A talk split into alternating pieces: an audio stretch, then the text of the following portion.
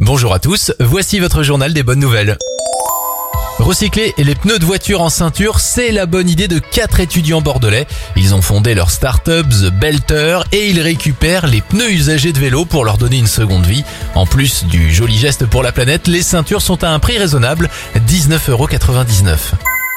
Ils chassent les masques sur la route. Florian et Sabrina sont des amoureux du vélo et depuis le 7 septembre, ils parcourent les routes de France à la recherche des masques jetés dans la nature.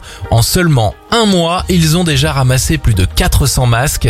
Une belle initiative que vous pouvez suivre sur leur page Instagram Cycle and Trip. On termine avec cette bonne nouvelle. Si vous voulez acheter un véhicule électrique d'occasion, le gouvernement vient d'annoncer un bonus écologique de 1000 euros sans condition de ressources pour l'achat de ce type de véhicule. Une bonne occasion pour acheter un produit qui vaut encore assez cher neuf. C'était le journal des bonnes nouvelles. Il est disponible maintenant sur notre site internet et notre application Radioscoop.